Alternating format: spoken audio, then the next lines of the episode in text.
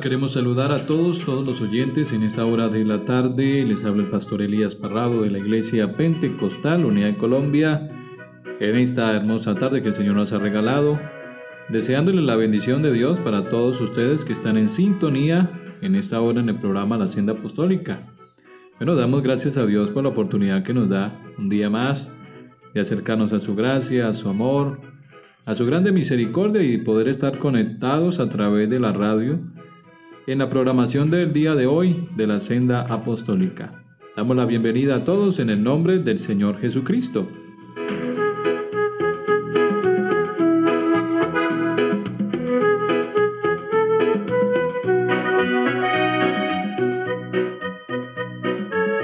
Pero tenemos una porción de la palabra del Señor en San Mateo capítulo 13, verso número 43 en adelante, dice la escritura, Además el reino de los cielos es semejante a un tesoro escondido en un campo, el cual un hombre halla y lo esconde de nuevo, y gozoso por ello va y vende todo lo que tiene y compra aquel campo. También el reino de los cielos es semejante a un mercader que busca buenas perlas, que habiendo hallado una perla preciosa, fue y vendió todo lo que tenía y la compró. Qué hermosos pasajes bíblicos encontramos aquí en la enseñanza de nuestro Señor Jesucristo acerca del gran valor que tiene el reino de Dios o el reino de los cielos.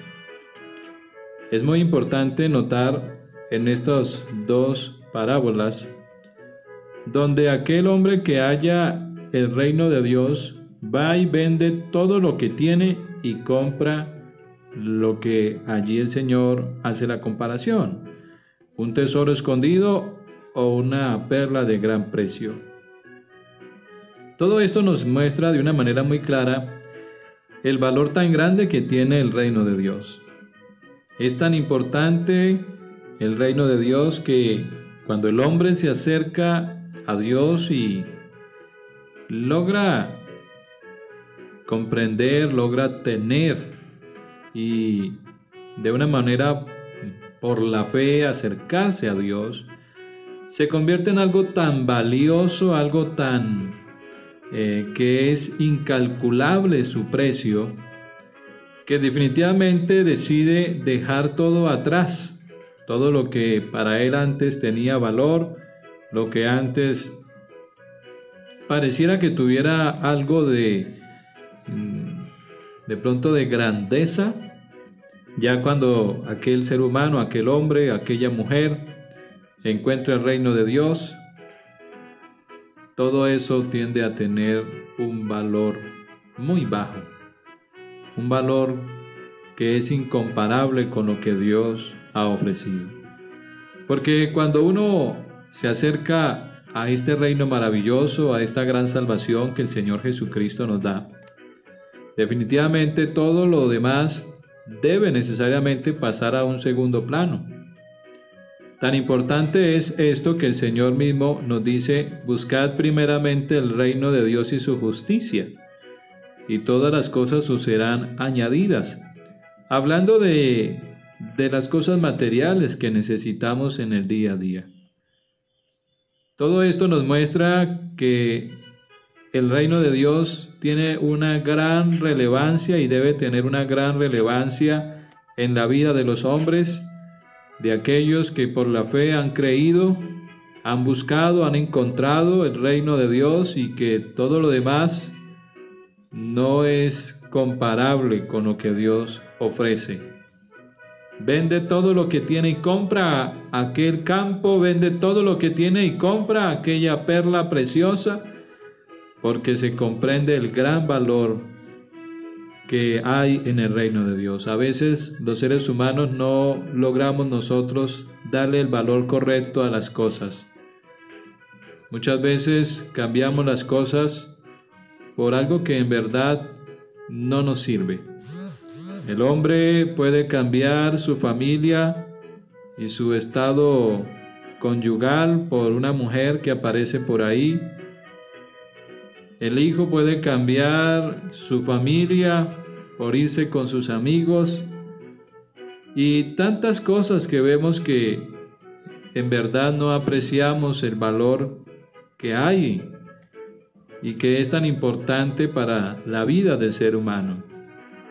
Cuanto más Dios, cuanto más su palabra, cuanto más su mensaje, su evangelio, cuanto más todo lo que Dios ha hecho por nosotros tiene un valor incalculable, un valor supremamente elevado que con nada dinero que haya en el mundo, por más rico, por más bienes que pueda tener, por más posición económica, por más poder o fama, es inalcanzable con esas cosas poder llegar a tener lo que Dios ofrece solo por gracia, solo por misericordia, solo por amor al ser humano, por la fe en la cual el hombre se acerca y cree al mensaje de Dios, a su palabra.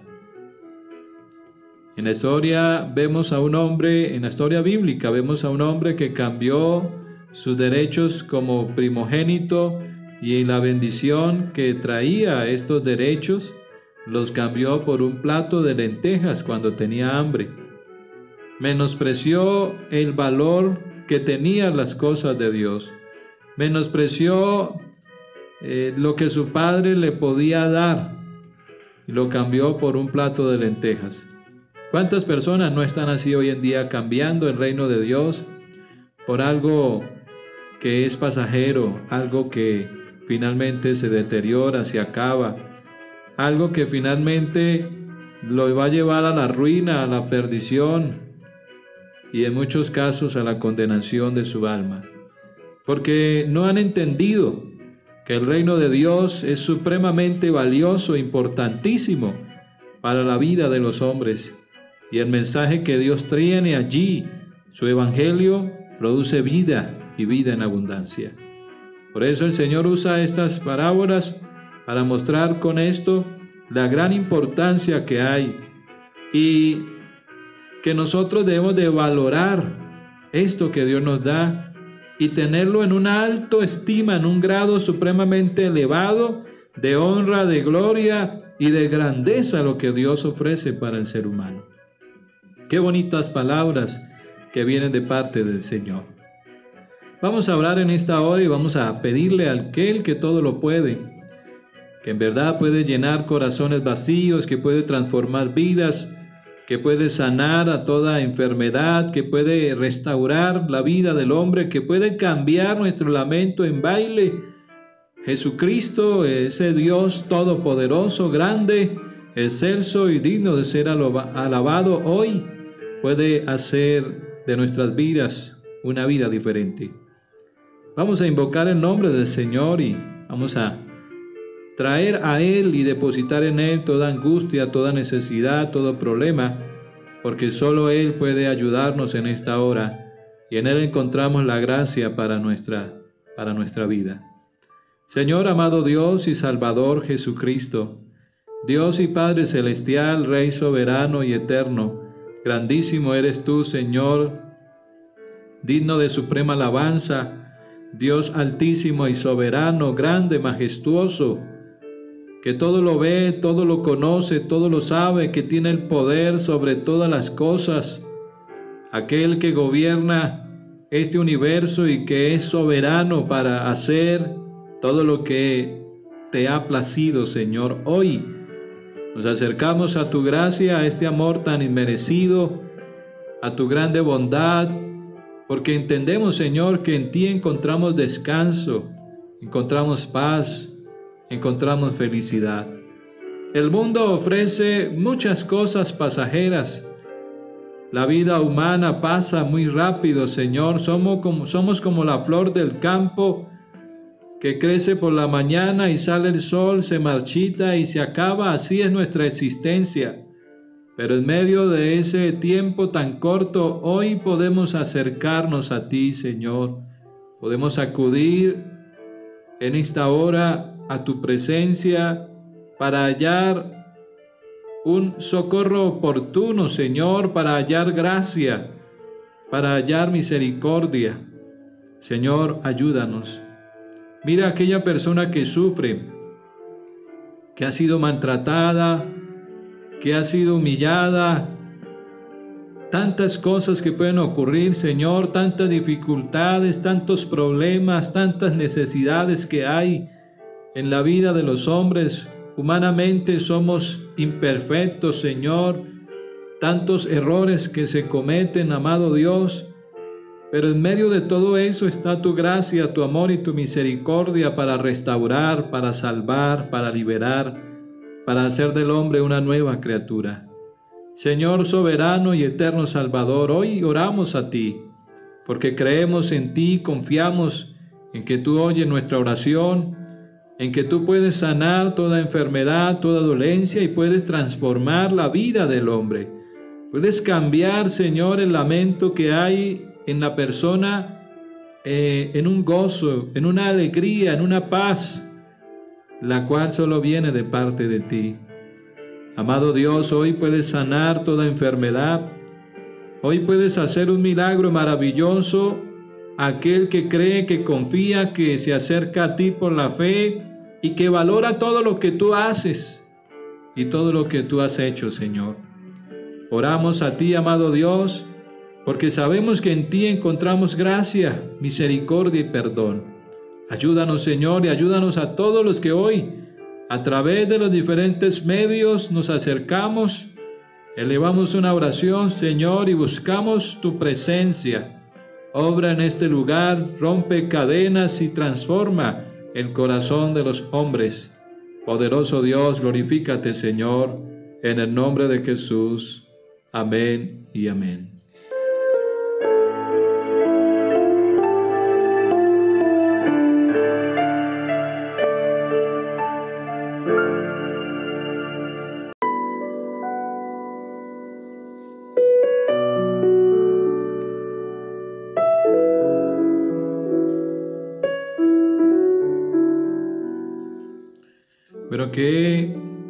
Hermosas canciones que hemos escuchado y tenemos una breve reflexión para todos en esta hora, saludándolos en el nombre del Señor Jesucristo.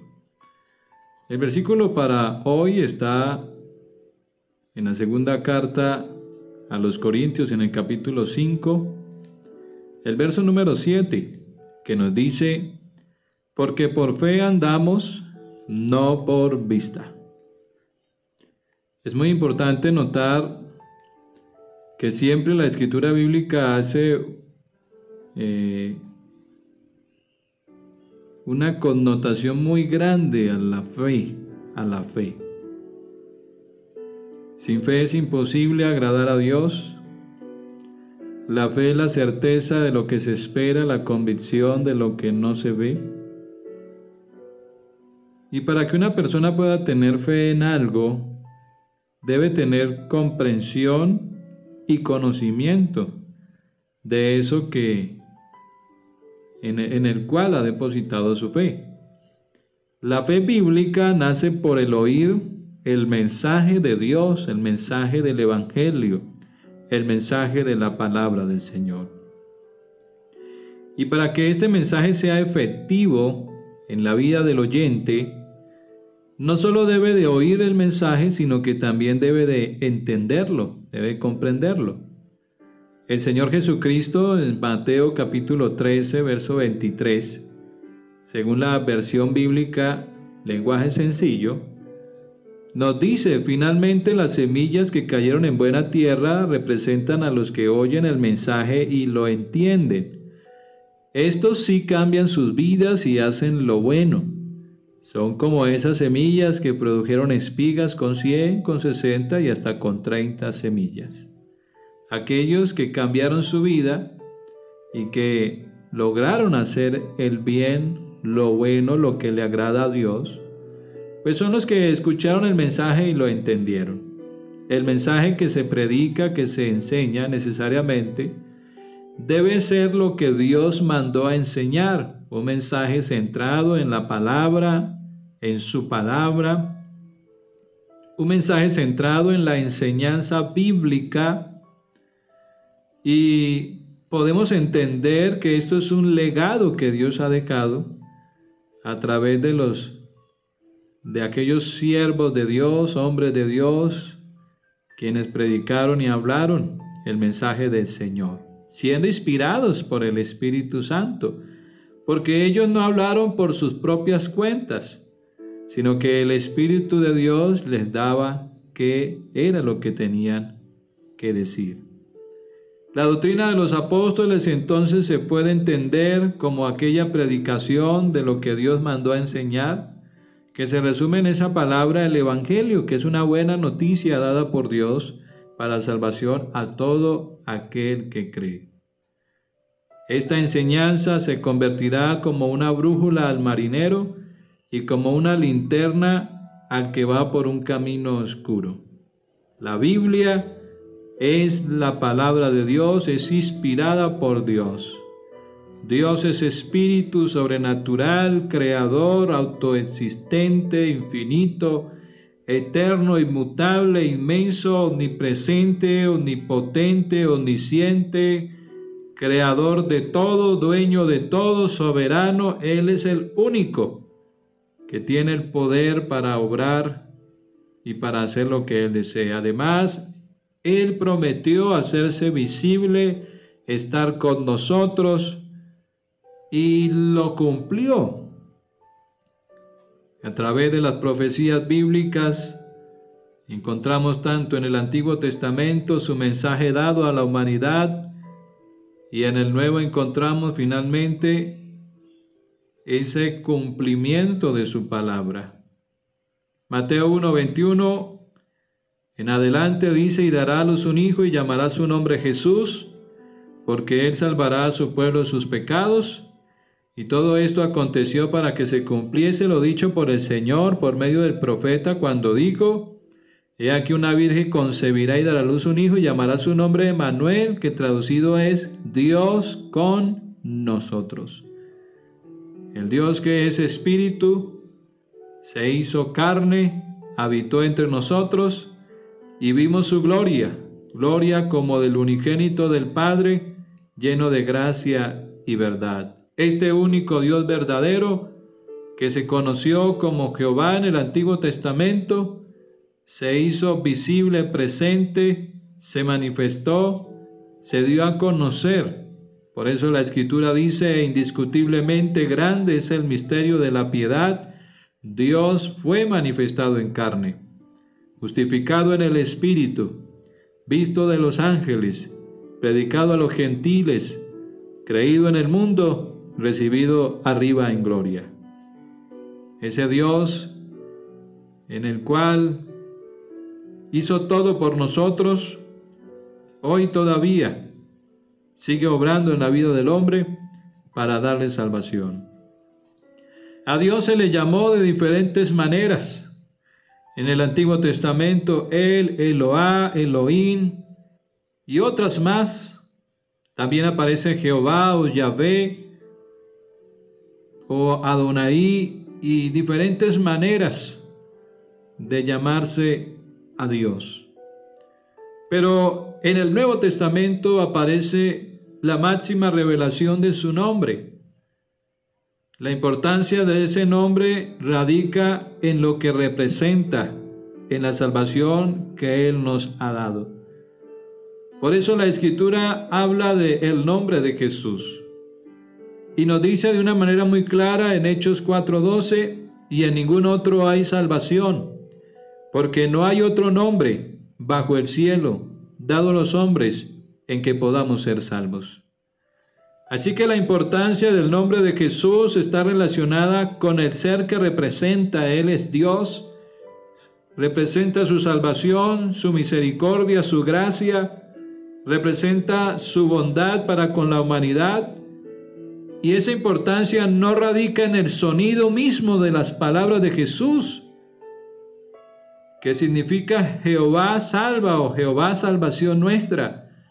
No radica en el sonido como tal, sino en la, lo que representa el nombre de Jesús para toda una humanidad. Jesús es el Salvador. Es Dios salvando a los seres humanos. Ese Dios grande creó al hombre le dio vida, lo creó a su imagen y semejanza, inocente, puro, perfecto, sin pecado. Génesis 5, 1 al 2 nos dice, este es el libro de las generaciones de Adán, el día en que creó Dios al hombre. A semejanza de Dios lo hizo, varón y hembra los creó y los bendijo y llamó el nombre de ellos Adán el día en que fueron creados. Y Jesús nos dice a aquellos hombres en Mateo 19:4 que le preguntaron, le dice el Señor, ¿no habéis leído lo que, que el que los hizo al principio, varón y hembra, los hizo? Así que Dios hizo al ser humano, al, hombre, a la mujer.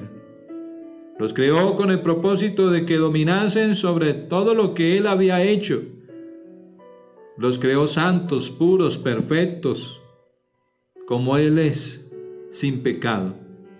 Pero el hombre desobedeció, Adán y Eva.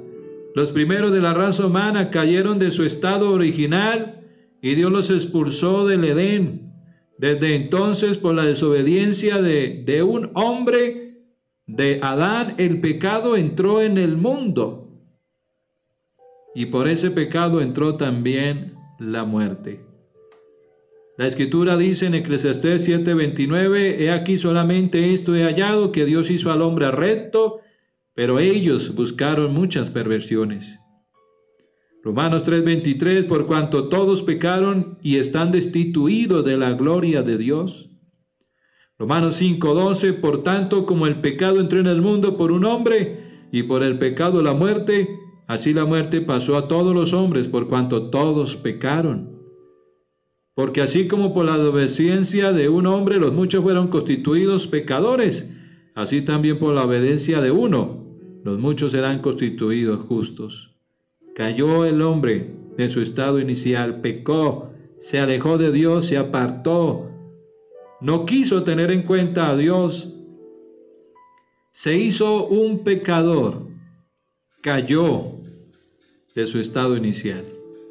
Pero en medio de todo eso y de la condición humana en la cual se encontraba aquel hombre que creó Dios, la gracia de Dios y la salvación vino aparece la justicia de Dios. Aquella gracia es ese favor inmerecido por el cual Dios rescata al hombre, lo libera, lo transforma, le da vida, habilitándole para una nueva herencia, una nueva vida, pasando por alto en su paciencia los pecados que ha cometido el hombre. La escritura dice que somos justificados gratuitamente por su gracia mediante la redención que es en Cristo Jesús, a quien Dios puso como propiciación por medio de la fe en su sangre, para manifestar su justicia, a causa de haber pasado por alto en su paciencia los pecados pasados. Porque la gracia de Dios se manifestó para salvación a todos los hombres, no a un solo grupo pequeño, a unos escogidos, no, la salvación es para todos para todos. Pero esa salvación nos enseña que debemos renunciar a la impiedad y a los deseos mundanos para vivir en este siglo, en esta vida sobria, justa y piadosamente, aguardando la esperanza y la manifestación gloriosa de nuestro gran Dios y Salvador Jesucristo, quien se dio a sí mismo por nosotros.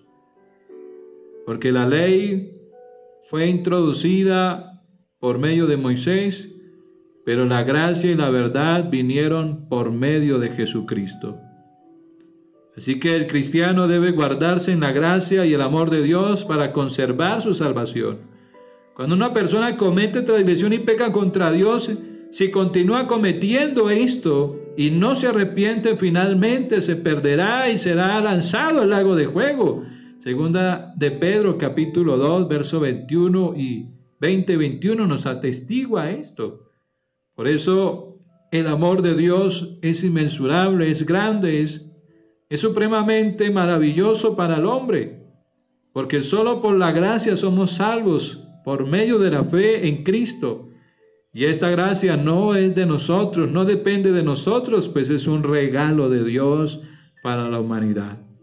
Acudamos a la gracia, acudamos a su perdón, a su misericordia. Hoy podemos acercarnos a Él para hallar gracia, auxilio en el momento oportuno. Que el Señor Jesús te bendiga.